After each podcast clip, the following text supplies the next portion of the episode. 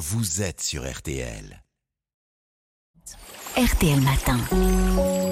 Ça va beaucoup mieux. Avec vous, Aline Perrodin. Alors, vous avez décidé de nous parler de la fatigue, mais pas, pas physique, mais cérébrale. Notre cerveau fatigue comme le reste du corps. Eh oui, le cerveau réagit, si l'on peut dire, comme un muscle. hein. Si on le sollicite beaucoup, il va montrer des signes de fatigue.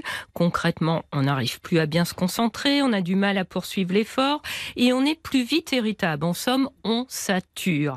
Cela n'affecte pas toutes les fonctions du cerveau, mais seulement celles qui demandent du contrôle cognitif, m'a expliqué Mathias Pessiglione, chercheur en neurosciences à l'Institut du cerveau à Paris. Contrôle cognitif, c'est-à-dire?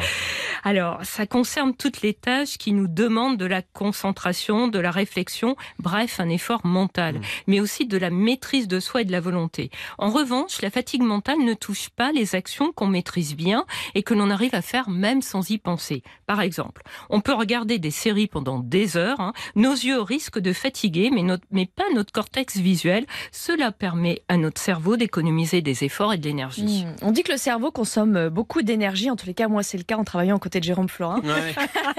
Est-ce qu'il fatigue parce qu'il manque de carburant Elle a le Je parle cerveau du cerveau, hein, pas de Jérôme Florin.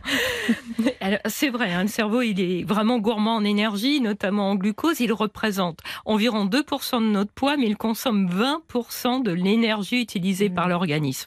Mais non, la fatigue cérébrale ne vient pas d'une baisse du taux de sucre dans le sang qui serait due à- au travail intellectuel. C'est surprenant, hein.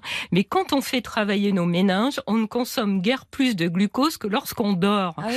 Eh oui, les dépenses énergétiques du cerveau sont assez constantes quoi que l'on fasse. Donc prendre du chocolat ou une barre de céréales quand on révise par exemple, ça aide peut-être psychologiquement à tenir, mais ça ne va pas booster le cerveau, car la fatigue cérébrale ne s'explique pas par un manque de carburant, mais plutôt par une accumulation de produits chimiques dans le cerveau. Une accumulation de produits chimiques, on a l'impression que vous êtes en train de dire que ça produit des déchets. Eh ben exactement, Jérôme. Ouais. Du glutamate, hein, c'est un neurotransmetteur. Il va s'accumuler dans certaines zones du cerveau. Il perturbe les capacités de raisonnement et altère aussi la prise de décision. En somme, si le cerveau fatigue et qu'on s'acharne à poursuivre un travail complexe, on risque d'accumuler les erreurs. D'après les résultats de son étude, le chercheur Mathias Pessiglione souligne qu'un effort intellectuel intense de plusieurs heures amène à faire des choix impulsifs. Donc, si on a des décisions importantes à prendre, hein, il est préférable de les prendre à tête reposée et non après 5 ou 6 heures de travail intellectuel, parce que sinon on risque de le regretter après. Et, et c'est comme pour la fatigue physique, on se repose euh, pour récupérer? Oui, il faut arrêter de travailler, faire autre chose, aller marcher, faire quelque chose qui détend, parce que la fatigue mentale, c'est vraiment le signe que le cerveau risque la surchauffe. Alors le sommeil est récupérateur, hein, car il permet d'éliminer le glutamate en excès dans le cerveau.